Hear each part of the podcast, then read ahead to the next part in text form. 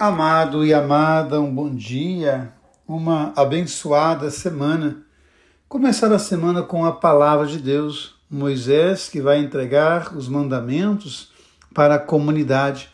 A gente tem que lembrar que esses mandamentos eles são colocados algumas vezes no Levítico, no Deuteronômio, no Êxodo. Então, várias vezes é uma retomada desses mandamentos.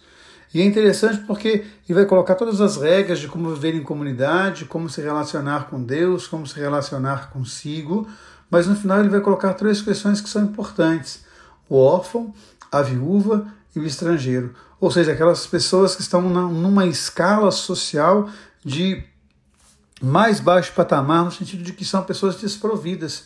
O estrangeiro não tem onde ficar, a viúva não tem quem a amparar e o órfão está desorientado. Então, essas três pessoas são as referências principais para Deus. Então, que você possa cuidar do órfão, da viúva e do estrangeiro. E a gente pensar nos nossos dias quem são essas pessoas.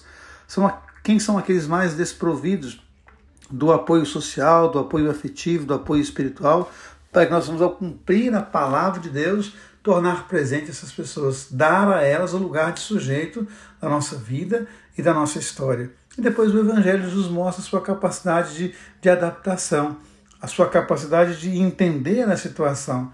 Ele não precisava de pagar impostos porque ele é filho de Deus.